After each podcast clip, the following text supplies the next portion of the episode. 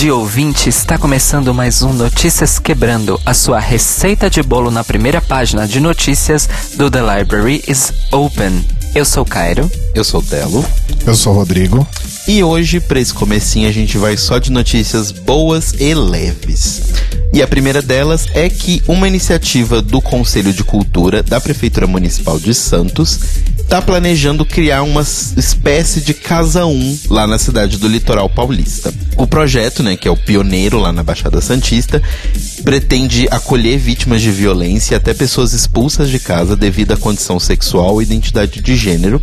E o conselho está trabalhando em parceria com a prefeitura para criar esse centro de acolhimento. De acordo com o Júnior Braçalotti, que é o presidente da Concult, né, que é o Conselho de Cultura da cidade de Santos, já foram mapeados cerca de 150 imóveis para conseguir abrigar essas pessoas. Abre aspas, é um espaço imenso e que atualmente está ocioso em um espaço como aquele, seríamos capazes de receber não só um centro de acolhimento para pessoas LGBT, como também para artistas em trânsito de cidade, um hotel solidário. Não daria só um abrigo para a população, como também levaria vida ao centro da cidade, disse ele quando falou de um dos casarões que está no centro da cidade de Santos, que antigamente era o prédio do ambulatório de Santos. Então talvez esse prédio seja reformado e vire uma espécie de casa 1 ali em Santos. Então vamos torcer para que esse projeto vá em frente. E bacana a atitude da prefeitura, né, ter vindo não de uma pessoa, mas de um órgão público é sempre bom quando isso acontece. Em outra notícia boa, agora lá no meu querido país, Minas Gerais, estão abertas as inscrições para o casamento comunitário LGBT, em Uberlândia. O casamento comunitário está sendo organizado pelo projeto Somos e esse evento todo ele faz parte do escritório de assessoria jurídica da Universidade Federal de Uberlândia e ele vai acontecer no dia 3 de julho, né, agora desse ano. Então, o custo para você participar é de 90 reais. Lembrando sempre que a preferência principal é para pessoas né, que têm uma condição social, uma condição financeira menor, porque essas pessoas são quem realmente precisa, né? Então, pessoas em vulnerabilidade social e financeira. E o custo é realmente só de, 15, só de 90 reais. E os interessados podem se inscrever até o dia 15 de abril. A gente vai deixar o link na descrição. Ou se você tiver alguma dúvida, você pode mandar um e-mail para somosprojeto.ufu@gmail.com. somosprojeto.ufu@gmail.com e se você quiser se inscrever, caso você esteja em Uberlândia, seja de Uberlândia ou esteja ali próximo, você pode entrar no link que a gente deixou na descrição aqui no nosso site. Em uma outra notícia muito legal, a Rebecca Sugar, nossa querida e amada, salve salve, criadora de Steven Universe e antiga compositora de Hora de Aventura, postou no seu Instagram que na noite do dia 28, Steven Universe se tornou a primeira animação, né, o primeiro show animado, a ganhar um GLAAD. É a primeira vez que um show animado ganha na história.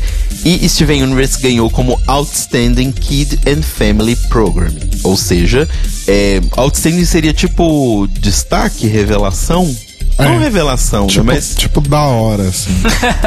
então, prêmio é, de show para crianças e famílias da hora. E Na verdade, seria prêmio da hora. Prêmio da hora para, para shows de crianças ou família. Ou para uhum. família. Uhum. Enfim, traduções. É, a Rebeca postou no, no Instagram dela que ela estava muito feliz, muito satisfeita com toda a equipe. Um monte de gente deu parabéns para ela, inclusive Caio Braga deu parabéns para ela.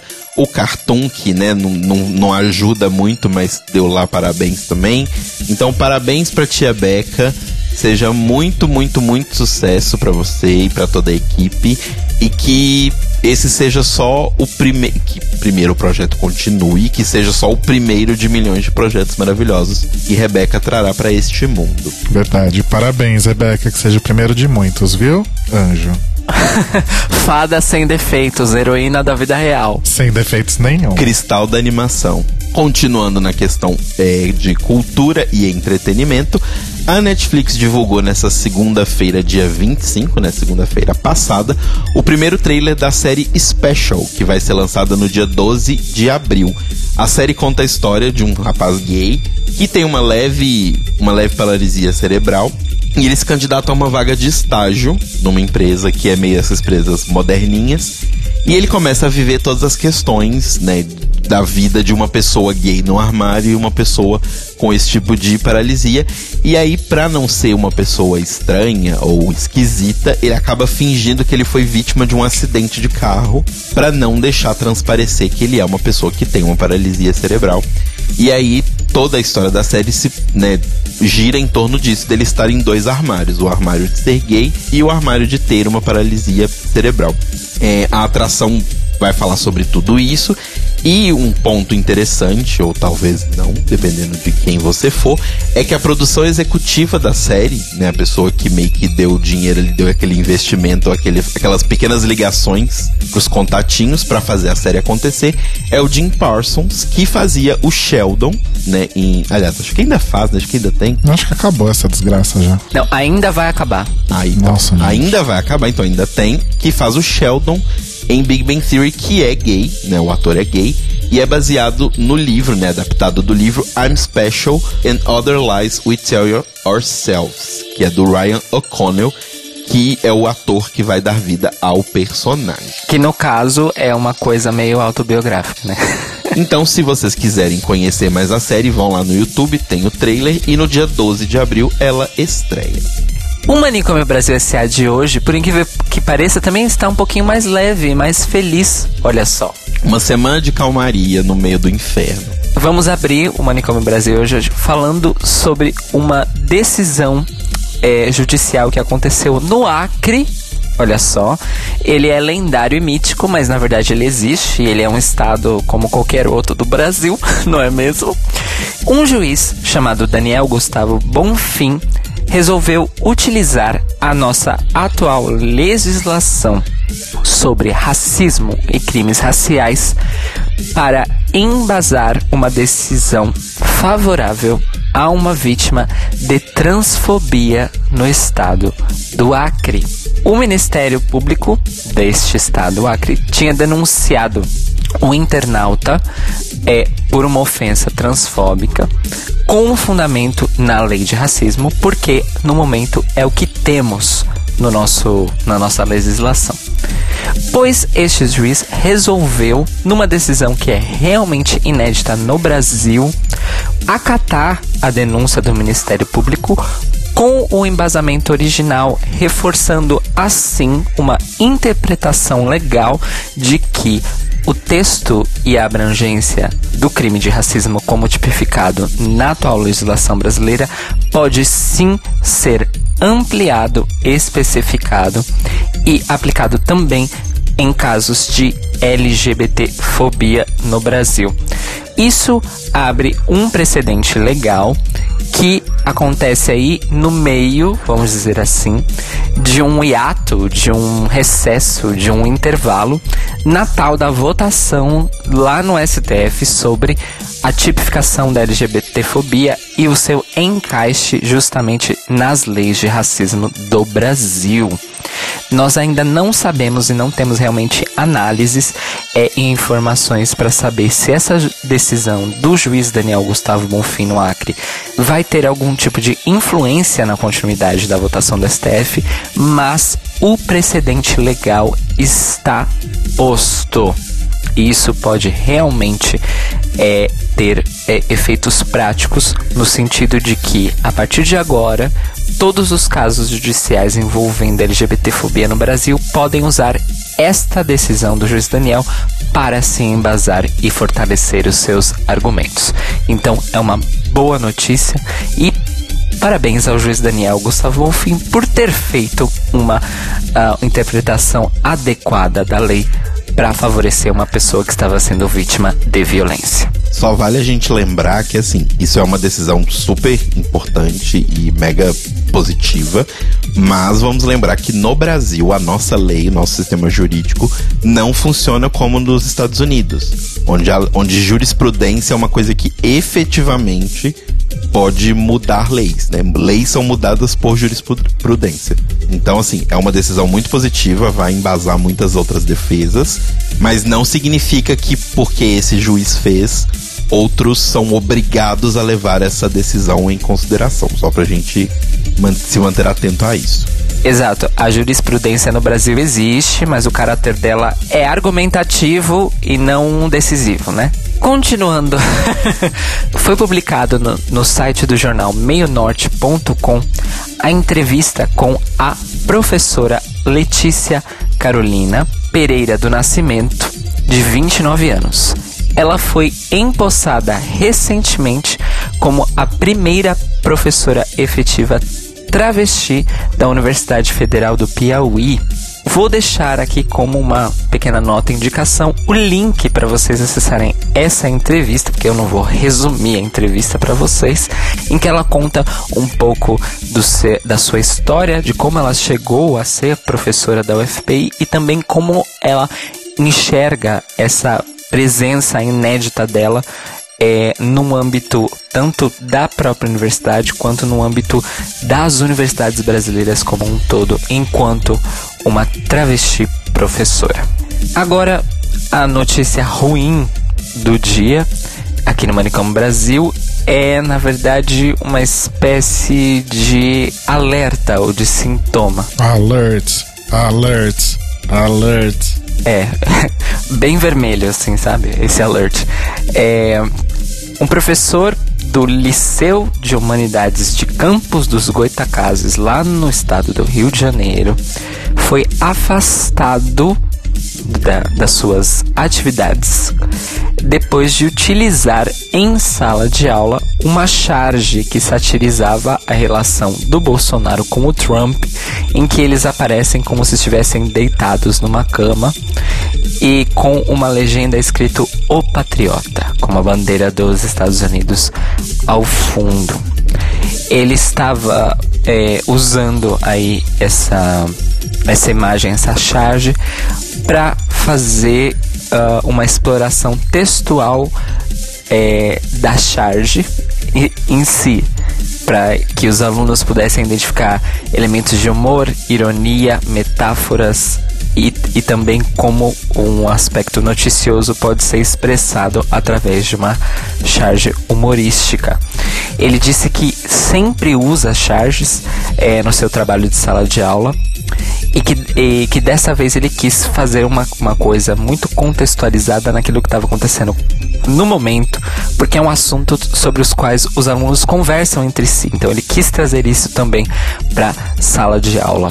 O liceu já foi, assim que tomou a decisão, a decisão foi ventilada aí nas é, redes sociais, foi muito, muito, muito, muito, muito criticado e foi acaba, e acabou é, decorrendo na revelação de que o pedido de afastamento foi feito pelo próprio governador do Rio, Wilson Witzel, o que só piorou aí a situação. Claro que gerou grandes protestos e principalmente avisos de que isso é de fato censura, como análogas às que aconteciam aí alguns anos atrás no Brasil, que é um assunto que a gente vai falar ainda sobre hoje. É, o caso ainda não teve um desfecho, o professor ainda continua afastado do liceu. Ele está é, considerando tomar aí atitudes legais para recuperar o seu cargo e talvez até processar o próprio governador do Rio, Wilson Witzel, por causa do pedido. Vamos ver aí como esse caso se desenrola. É uma coisa muito, muito, muito, muito grave. E a título de curiosidade, eu vou extrapolar um pouquinho aqui o, o escopo do Manicômio Brasil, mas saiu ontem, ontem quinta-feira, que a gente está gravando esse episódio na sexta, uma decisão da, do Supremo Tribunal Eleitoral da Espanha que simplesmente proibiu a TV3 da Catalunha de utilizar os termos presos políticos e exílio em qualquer uma das suas transmissões ou materiais online a partir de hoje. Então nós temos aí democracias disfarçadas mundo afora, não é só no Brasil, infelizmente. Que loucura. Bom, vamos agora então para o Boletim Drag Race, o seu compilado de informações semanais sobre RuPaul's Drag Race e correlatos. Bom, como o Telo comentou aí quando falou sobre o prêmio da Rebecca Sugar, rolou aí nessa quinta-feira, dia 28 de março, o 30 GLAAD Media Awards. Só lembrando que a GLAAD é uma ONG americana que foi criada em 1985 uh, e que se propõe a monitorar a forma como a mídia retrata as pessoas LGBT. E há 30 anos a GLAAD faz também essa premiação aí reconhecendo pessoas e obras que que levam aí a, a imagem LGBT dentro da mídia mainstream de uma forma geral. O prêmio foi apresentado pelo Ross Matthews, foi a sexta vez que ele apresentou, e RuPaul's Drag Race foi indicado a melhor reality show, né? Outstanding Reality Show, reality show da hora. Mas quem levou a melhor dessa vez foi o pessoal do Queer Eye da Netflix. Lembrando que no ano passado, Drag Race também concorreu, foi indicado, mas perdeu para Survivor Game Changer. Bom, uh, uma das, aliás, duas pessoas que foram homenageadas aí no 30 GLAAD Awards foram Beyoncé e Jay-Z, que foram até o evento para receber o Vanguard Award for LGBT Advocacy. Então é um prêmio que a GLAAD dá para as pessoas da mídia que advogam, digamos assim, pelos LGBTs na mídia mainstream. E quem estava lá também era Shangela Laquifa Wadley, que fez uma apresentação durante o, o evento e ela estava lá justamente fazendo uma apresentação dublando um medley de músicas da Beyoncé. Tipo da Sasha Zimmer? Tipo da, da Sasha Zimmer, exatamente. Era um medley que incluía aí músicas de, das Destiny's Child e da carreira solo da Beyoncé, incluindo Bootylicious, Partition, Single Ladies e, e Flawless. E tem vários videozinhos aí que as pessoas fizeram pelos Instagrams da vida da Beyoncé simplesmente curtindo muito e batendo palma. E ao final da apresentação, Shangela foi aplaudida por Beyoncé de pé. Olha só que loucura. Não acontece muitas vezes isso. Pois é. A Beyoncé comentou que se sentiu super honrada e ficou overwhelmed, ficou louca, basicamente. Chorou muito. É, inclusive, ela tava tão animada que ela até. Ela disse que, né? I put a ran in my stocking from Shangela. Ela meio que desfiou a meia dela de tanta animação. É uma coisa muito importante pra Beyoncé, né? Enfim, desfiar uma meia. Bom, a Beyoncé e o Jay-Z foram receber então o, o, o, prêmio, né? E fizeram um discurso uh, agradecendo aí membros da sua família. O Jay-Z falou sobre a mãe dele, a Gloria Carter, que é uma mulher, era uma mulher lésbica e que a história dela é contada numa música dele chamada Smile. E a Beyoncé lembrou do tio dela, o tio Johnny, que foi um homem que morreu por complicações causadas pelo HIV. Então foi aí Shangela arrasando, né? Galgando aí mais degraus no, nos, nos, nas conquistas da vida depois desse Glad Awards porque ser aplaudida pela própria Beyoncé, nem acho que nem a Tyra Sanchez conseguiu isso. Né? Posso ser bem polêmico? Bem realista? A, a, a, outra irmã Knowles, a Solange, fez muito mais pelos LGBTs do que a Beyoncé jamais moveu um dedo. Aí você tem que mandar um e-mail para contato@glaades.org. Não é comigo que você tem que reclamar. Uh, falando na Shangela. Olha. Diga, Cairo. Não, só rapidão. Eu tenho reservas com qualquer premiação LGBT que premia pessoas héteros e cis. Mas ok. É, eu pensei nisso também. Tipo, é um casal hétero cis recebendo um prêmio pela defesa dos, da representação dos LGBTs na mídia. Então, fica aí essa, essa conste, com, fica contestação aí pra Glad, né? Falando ainda sobre a Shangela, eu acho que todo mundo lembra e nunca ninguém vai esquecer sobre a treta no Untucked com a Mimiam First, que deu origem ao já famoso e icônico Sugar Dad Speech, né? Que a gente não vai reproduzir aqui, você pode procurar no YouTube, eu sei lá. Uh, temos alguns desenvolvimentos sobre essa história. Nossa. É, tipo, oito anos depois, sei lá. A Alexis Mateo, maravilhosa, participou do Hey Queen recentemente, aí no, naquele quadro Look at Her. Uh, uma das pessoas era a Shangela. A Alexis acabou revelando, supostamente de forma acidental, que aquele confronto foi muito pior do que o que a gente viu no Untucked. Ela não contou muito, ela só disse que a Shangela é uma pessoa que realmente é melhor a gente não mexer, porque ela, ela vai revidar. E ficou por isso, né? Ela ficou fazendo a linha, ai, não posso falar muito a respeito. Porém, uma outra Queen da mesma temporada, também muito icônica e amada por todos, a Stacey Lane Matthews, participou em fevereiro de um podcast chamado Feast of Fun. Feast de banquete, não feast de, de punho, tá? E ela contou uma coisa que para mim foi uma grande novidade. Na Season 3, o, a produção do, da temporada teve um intervalo de três semanas, teve um break de três semanas. Uh, e as queens foram mandadas para casa durante essas três semanas. É, na época, a Mimiam First teria dito que o, esse break foi em relação a problemas de saúde que a RuPaul estava vivendo na época. Mas a Stacey disse neste podcast que a, pro, produção do, da temporada teria supostamente sido interrompida porque o, o confronto Shangela e Mimi foi tão feio que a produção precisou parar um pouco para ver como que eles iam proceder dali para frente operacionalmente e legalmente. Eita. Segundo a Alexis também no, no, no Hey Queen, a, a Words of Wonder teria dito que esse incidente foi o pior de todos até hoje tipo, quase oito anos depois.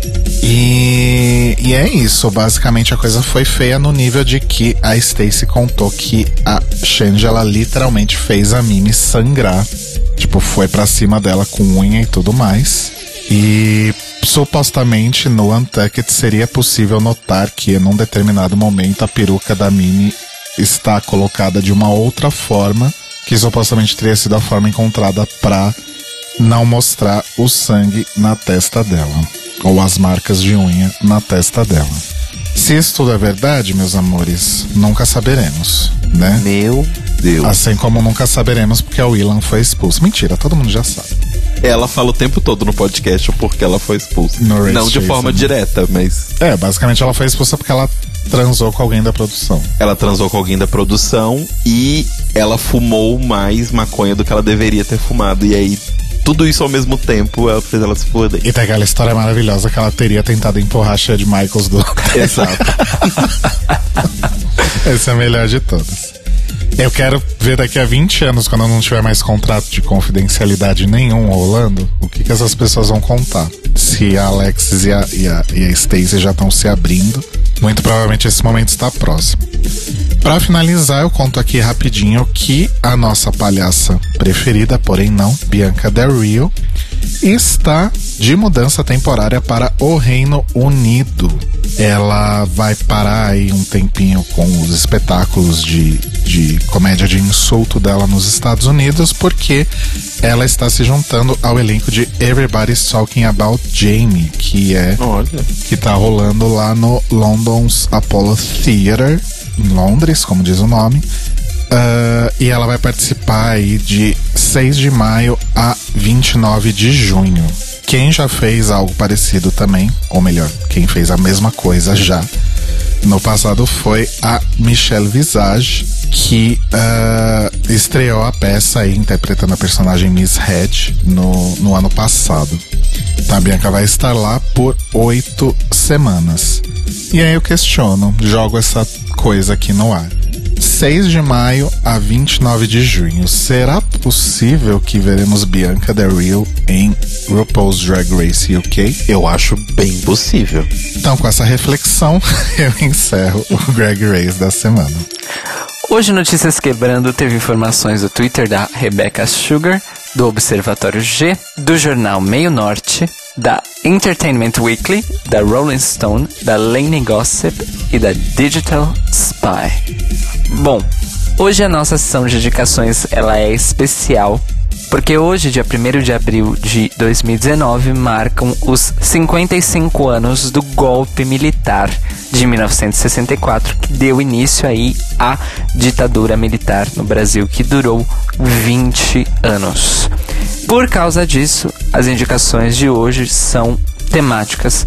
A gente trouxe para vocês aqui materiais e filmes e séries e textos e links e tudo que a gente conseguiu juntar para poder entender melhor este período sombrio, mas que não pode ser esquecido e tem que ser recontado da maneira mais correta, verdadeira e detalhada possível sempre, para que as pessoas não acreditem o tempo todo naquilo que o nosso atual presidente diz, não é mesmo?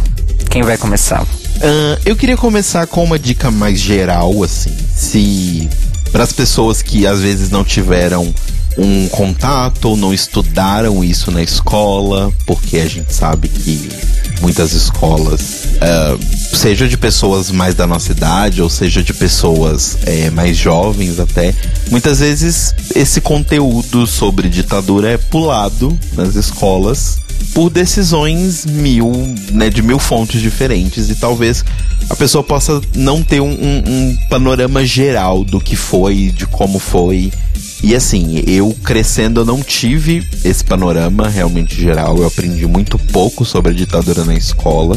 Pelo fato de eu ter estudado em, em, em escolas que talvez tinham uma inclinação um pouquinho mais é, direitista, eu não tive esse contato. Então, um site muito legal onde vocês podem começar a entender o que foi, entender o que gerou, entender desdobramentos da ditadura que estão até hoje na nossa vida e, e que persistem na nossa sociedade, vocês podem entrar no site memoriasdaditadura.org.br. Lá vocês vão ter uma, um histórico muito grande. A gente ainda não tem um, um devido museu da ditadura, como a gente deveria ter, né, para poder não só dar nome aos bois, porque eu acho que nome aos bois é importante, mas não é tudo, mas principalmente pra gente poder entender o que aconteceu. É aquela coisa, para que servem os museus e para que serve a história, para que a gente aprenda com os erros e não repita os mesmos. Então ele serve meio que como um museu digital para você entender o que aconteceu e saber é, ter uma janela para aquela época. Então eu acho que é um. Inicialmente, se você quiser começar a entrar nesse mundo de pesquisa, de entender o que é, é um ótimo site, memoriasdaditadura.org.br. Outra dica também, que é uma coisa que aí é mais forte, mais pesado, que é um. Acho que eu posso chamar de um mini doc, né? Um mini documentário da Rita Moreira que tá no YouTube completo, a gente vai deixar o link aqui para vocês, que se chama Temporada de Caça, ou o nome em inglês, né, Haunted Season, que alguns pedaços desse mini doc já foram bastante divulgados por aí, que é um vídeo onde a Rita sai pelas ruas de São Paulo entrevistando as pessoas sobre os crimes que estavam acontecendo, na, mais ou menos ali do final da ditadura em 85 até a virada dos anos 90, né, o começo dos anos 90, que era um crime que estava acontecendo aqui na cidade de São Paulo, no Rio de Janeiro e em no Rio Grande do Sul, mas principalmente na cidade de São Paulo, onde um grupo que se chamava de grupo anti-gay estava matando pessoas homossexuais e travestis em São Paulo. E a Rita sai pelas ruas entrevistando as pessoas. E um trecho que ficou muito conhecido desse vídeo dela é quando ela sai entrevistando para as pessoas falam: Ah, você tá sabendo dos assassinatos de, de homossexuais? As pessoas falam assim. Ah, você acha que isso tá certo? E muitas pessoas falam, sim, tem que matar mesmo. Ou pessoas que falam, tipo, sei lá, foda-se, não é um problema meu. E, e assim, é, Inicialmente é um vídeo de denúncia sobre isso, mas o legal e, e o que deu tantos prêmios, né? A, a, Rita ganhou com esse com esse mini doc 12 premiações, incluindo Grande Prêmio, Melhor Argumento, Melhor Vídeo, Melhor Roteiro e grandes prêmios de júri popular. Né? Tipo, tem muitos, muitos e muitos prêmios isso. Começa falando isso, é, é, mostrando bem na cara dura mesmo o quanto que os homossexuais estavam sendo perseguidos. E o vídeo tem um final que traz uma questão justamente da ditadura, que ela fala. Então, já acabou a ditadura. A imprensa agora é livre. Né? Desde 85 você tem uma imprensa teoricamente livre, mas ela não tá livre, ela tá presa, ela não noticia, ela noticia o que ela quer, ela não noticia que estão pessoas morrendo, ela não se importa que existem pessoas morrendo. As pessoas não se importam, sabe? Acho que o principal do vídeo não é nem mostrar as pessoas que querem que homossexuais morram, mas é mostrar que, tipo, isso estava acontecendo e ninguém ligava. Ninguém ligava que travestis eram perseguidas pela polícia. Ninguém ligava que de todos os crimes que aconteciam no Brasil, 90% deles tinha envolvimento da polícia militar ou da polícia civil. Envolvimento no crime, não na, na solução ou nada disso, sabe? Então é, é um vídeo muito muito legal e, e, é uma janela estranha, porque o vídeo ele foi feito em 88, que é um ano antes de eu ter nascido. Então é um pouco. O Rodrigo tinha só 10 anos de idade. Tipo, era, todo mundo era uma criança, sabe? A maioria das pessoas que a gente conhece ou não tinha nascido ainda, ou ainda era muito pequena, então a gente não tem noção de que isso acontecia. Mas era uma coisa normal, sabe? A polícia pegar uma travesti na rua, sumir com ela e você nunca mais vê aquela pessoa e ela foi executada. E é uma coisa que a gente via na ditadura e teoricamente deveria ter acabado. Então eu acho que fala muito sobre esse, esse sentimento de ah, acabou a ditadura, tá tudo bem. E na verdade não tá tudo bem. As coisas não acabaram, as coisas não foram resolvidas. A polícia militar continua sendo militar e ela continua aí. Então é um vídeo meio impressionante, assim. Eu acho que ele é, é ele é até meio forte, assim, mas eu acho que é importante que todos vejam. Então, a Rita Moreira, temporada de caça. Só procurar no YouTube, mas vai ter o link aqui na descrição. Rita Moreira, que, assim como o Telo disse, não foi só premiada por este vídeo, mas basicamente a obra dela inteira é muito premiada. Ela que é uma lésbica assumida, uma lésbica assumida desde o final dos anos 60, inclusive como um adendo aí, procurem. Ela tem esse vídeo no YouTube está no canal oficial dela, em que ela digitalizou e publicou vários dos trabalhos dela que ela fez durante os anos 60, 70 e 80, tanto no Brasil quanto nos Estados Unidos e na Europa. Então é um canal aí que vale a exploração. Ela sempre é muito feminista, muito militante é, da, das questões das mulheres, das questões raciais, das questões LGBT. E ela tem aí vídeos que são registros, documentos mesmo, é, de, da época, é, de como as pessoas viam todas essas lutas e tal também. Então fica aí uma recomendação a mais assistam os vídeos da Rita Moreira, simplesmente. Que continua produzindo material, tá, gente? Ela fez vários vídeos aí é, relacionados ao assassinato da Marielle no ano, ao longo do ano passado no, e inclusive nesse. Então, assim, ela é foda. Foda, foda, foda. É, o Telo falou sobre o site do memoriasdaditadura.org.br. É, é importante destacar que esse site é um um projeto aí que nasceu no Instituto Vladimir Herzog e ele é um projeto que ganhou vamos dizer assim, corpo durante né, os governos Lula Dilma, principalmente por causa da Comissão da Verdade. Então, se você quer saber sobre resultados, é, desdobramentos, o que, que a comissão conseguiu recolher uh, dentro do seu escopo de atuação nos vários anos em que ela funcionou, está tudo lá nesse site. E esse site possui uma página bem extensa, inclusive, tanto de texto quanto de links dedicada às pessoas e ao movimento LGBT no Brasil. Então, se vocês forem em memoriasdaditadura.org.br barra LGBT, você vai ver vários capítulos é, da história do movimento brasileiro, relacionado à época da ditadura também, depois da ditadura, até a gente chegar no cenário que a gente tem hoje, inclusive um um capítulo muito especial sobre a Assembleia Constituinte de 88, que é uma coisa que não se fala. Inclusive no movimento LGBT brasileiro, esse, esse episódio ele simplesmente não é contado. De que o movimento Triângulo Rosa, que nos anos no final dos anos 80 era a organização LGBT mais atuante, inclusive mais do que o GGB, que nessa época infelizmente estava enfraquecido, é, se recuperando aí, né, do, do final da ditadura tinha uma pessoa que fazia parte da Assembleia Constituinte e que tentou incluir a, po a população LGBT no texto da Constituição brasileira e que esse assunto foi extremamente discutido. Obviamente que nós perdemos essa batalha e não estamos na Constituição. Mas olha que interessante, que loucura. Tinha gente lá querendo colocar a gente na Constituição desde 1988. Então, essa e outras histórias tem lá em memóriasdaditadura.org.br barra LGBT. Além disso, tudo, gente, que a gente tá falando aqui, a gente vai deixar link para vocês na descrição, tá?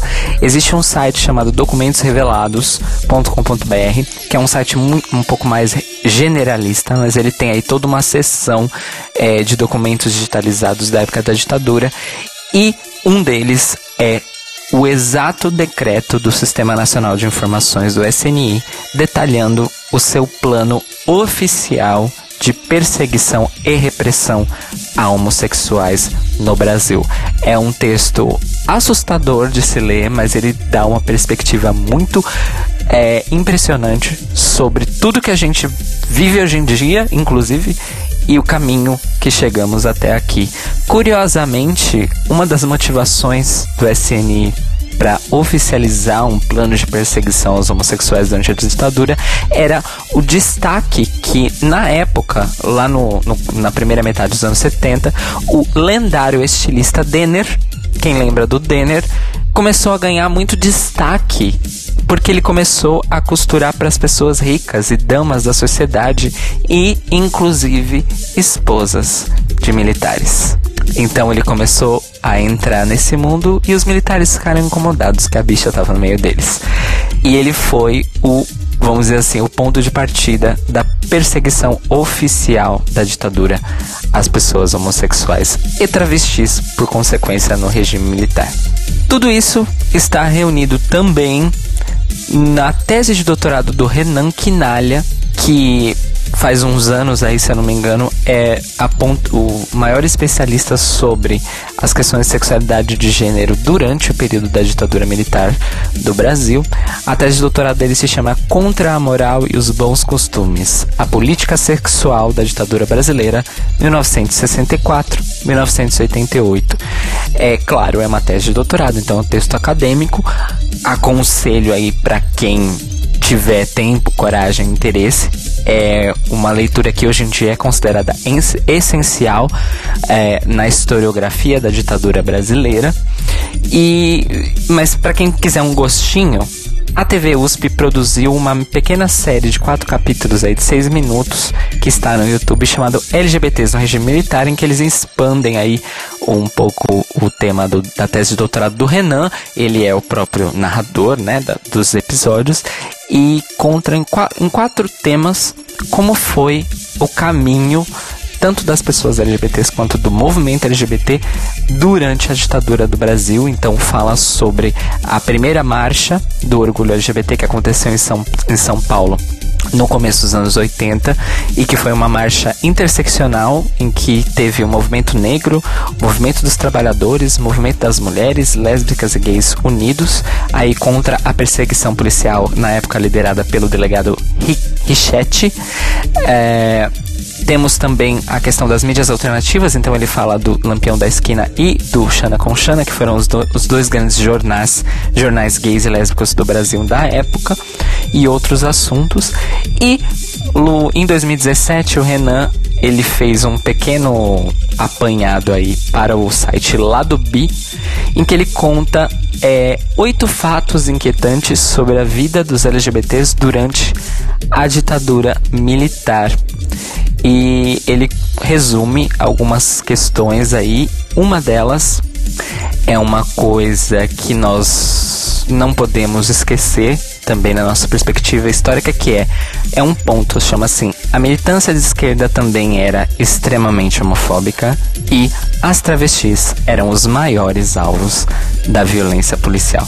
Vamos deixar esse link para vocês também e eu acho que é isso que eu tenho para hoje. Bom, a minha indicação é a minissérie Anos Rebeldes da Rede Globo, que foi exibida originalmente em 1992. Ela foi escrita pelo Gilberto Braga e ela foi inspirada aí nos livros 1968, O Ano Que Não Terminou, do Zueni Ventura, e Os Carbonários, do Alfredo Sirkis. E é curioso que ela, que essa minissérie tenha sido exibida, uma minissérie curta, foram 20 episódios de 40 minutos. Era exibido mais ou menos no horário ali da que na época na Globo era ocupado por minisséries ou filmes ou afins, que era o horário das 10. E foi muito curioso que essa série foi exibida aí em meados de 1992, entre 14 de julho e 14 de agosto. Fazia muito pouco tempo, né, que a ditadura, a ditadura tinha de fato terminado. Uh, a gente tinha acabado de eleger um presidente, já estava se preparando para pedir o impeachment dele.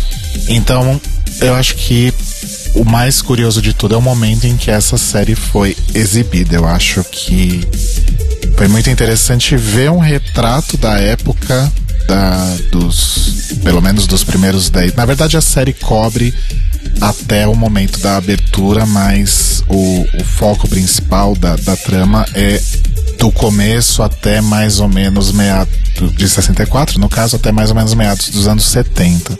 E achei muito curioso que tenha sido produzido um conteúdo sobre essa época tão pouco tempo depois da, do, do momento ter se encerrado, né? Eu acho que foi bastante interessante isso.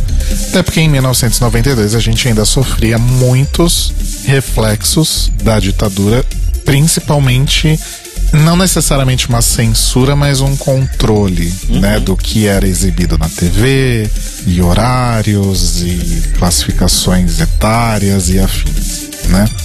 Enfim, a trama conta aí é uma uma obra ficcional, né? Então conta aí a história do João Alfredo, que era o Cássio Gabus Mendes, e da Maria Lúcia, que era a Malumada, né? Que eram grandes astros aí da Globo na época, nos anos 90. O João Alfredo, ele é, ele é um jovem super idealista, ele tá terminando o colégio quando o golpe acontece.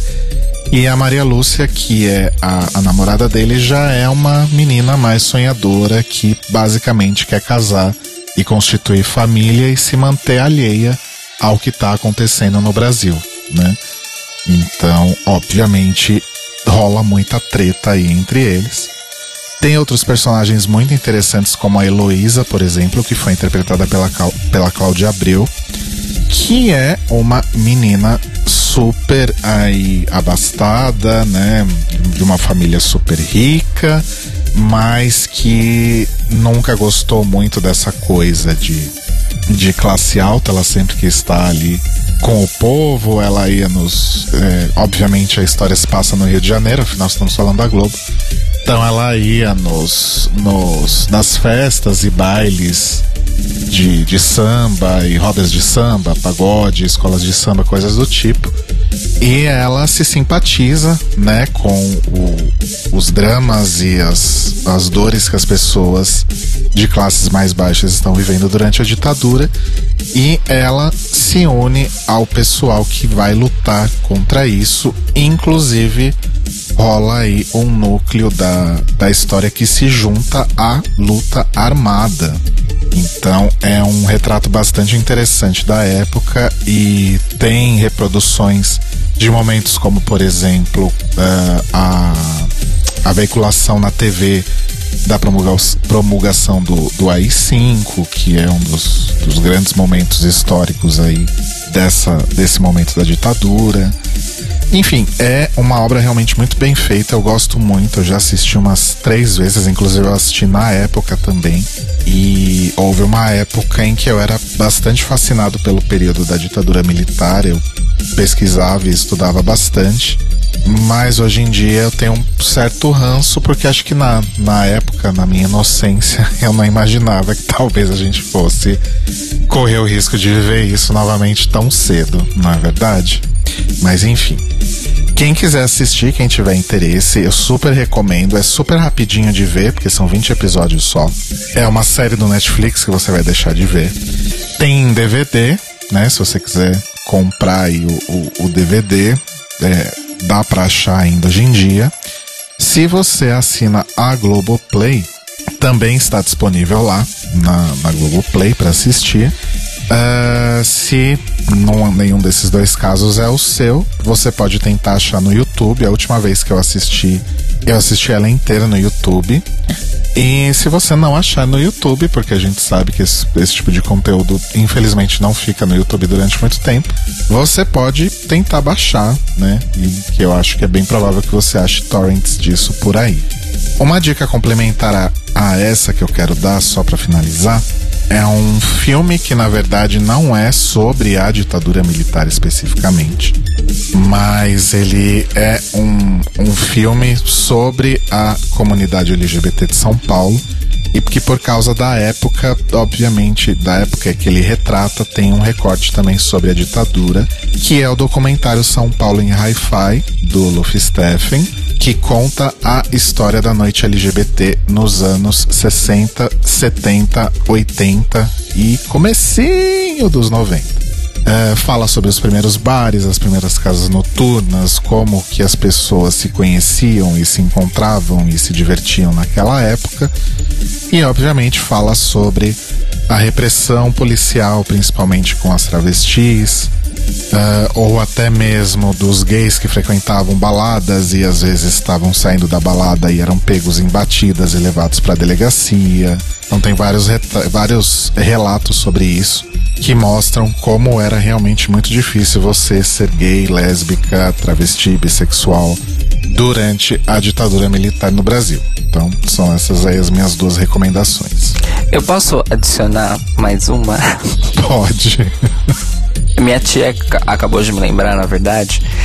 Existe uma filmografia muito extensa de filmes brasileiros sobre uh, a época da ditadura. Tanto coisas frontais, que são sobre a época da ditadura, quanto histórias que acontecem durante a ditadura. É, mas existe um documentário que é um pouco mais didático, vamos dizer assim, que contextualiza melhor, que se chama O Dia que Durou 21 Anos, é, que tá inteiro no YouTube, realmente muito fácil é, de se achar e se ver.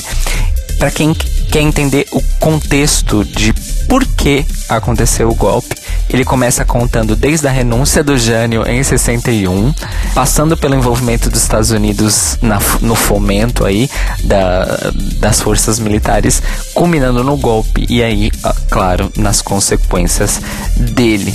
Para quem quer ver um filme que também num, num espectro aí da série né, dos anos rebeldes, uh, o único filme brasileiro que retrata uma história que envolve pessoas LGBT no contexto da ditadura é Tatuagem. Boa. Que é, é um filme aí de 2015 do Hilton Lacerda. Ele é contextualizado na época da ditadura e um dos protagonistas é um soldado. Então, muita história boa aí para contar. E só mais um para quem gosta de documentário, gente. Assistam Cabra Marcado para Morrer, que é considerado um, um dos 10 melhores filmes de todos os tempos e fala sobre a luta camponesa na ditadura. E, enfim, de resto, podem me perguntar nas redes, porque eu sei vários, assisti muita coisa. e o Notícias Quebrando está disponível toda segunda-feira, logo nas primeiras horas, no feed, no Spotify, no iTunes, no Mixcloud mas você pode ouvir também pela Rádio Sense em sensecast.org às 8 da manhã, logo que você acordar ou for pro trabalho. Exato, e se você quiser mandar um e-mail conversar com a gente sobre as notícias de hoje, você pode mandar um e-mail para contato@thelibrariesopen.com.br ou entrar no nosso site thelibrariesopen.com.br e deixar um comentário no post deste episódio. No Twitter e no Instagram nós somos o Tlio Podcast, T-L-I-O Podcast, e no Facebook nós temos o grupo da biblioteca que você só pede lá que a gente aceita rapidinho. E eu sei que não é costumeiro nosso aqui no Notícias Quebrando, mas eu queria mandar um beijo barra homenagem, já que a gente tá nesse tema de ditadura. Que alguns anos atrás ela infelizmente faleceu, mas existe uma foto muito famosa que foi tirada em Belo Horizonte, cidade onde eu nasci. Foi tirada em setembro de 1979, onde uma garotinha recusa a cumprimentar o general da ditadura, né, o presidente da ditadura, o Figueiredo. E ela ficou muito famosa por conta disso. E a Raquel Clemens, minha querida amiga, que eu tive muito, muito, muito prazer de trabalhar com ela. Era uma pessoa maravilhosa. Então, Raquel, você foi uma das pessoas que enfrentou isso e quando você era só uma criança. Então, um beijão para você aí no céu e te amo muito. E ela é incrível. Ela é um ícone. Desde criança, aliás.